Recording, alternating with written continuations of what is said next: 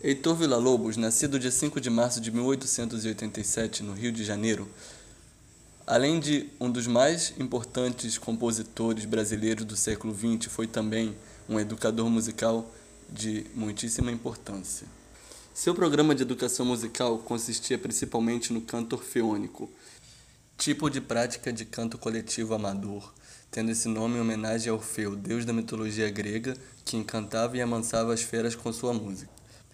Villa-Lobos apresenta o canto orfeônico dentro da educação musical brasileira, exaltando o nacionalismo e sendo usado como uma ferramenta de doutrinação ideológica.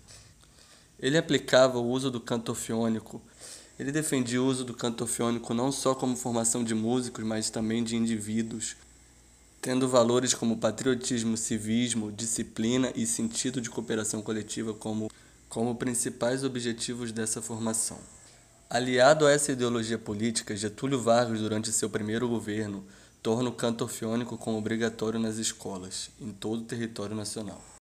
Apesar de aparentemente descontextualizado do nosso atual cenário, o canto orfeônico trouxe frutos e desdobramentos importantes até o dia de hoje, trazendo um importante reconhecimento a Vila Lobos não só como compositor, mas também como educador musical.